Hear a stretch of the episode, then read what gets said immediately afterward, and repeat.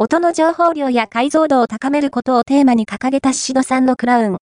フロントスピーカーに選んだのはモレルだった。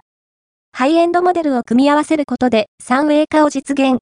北海道の ZEPT が絶妙な取り付けを実施して、サウンドとデザインを両立させた。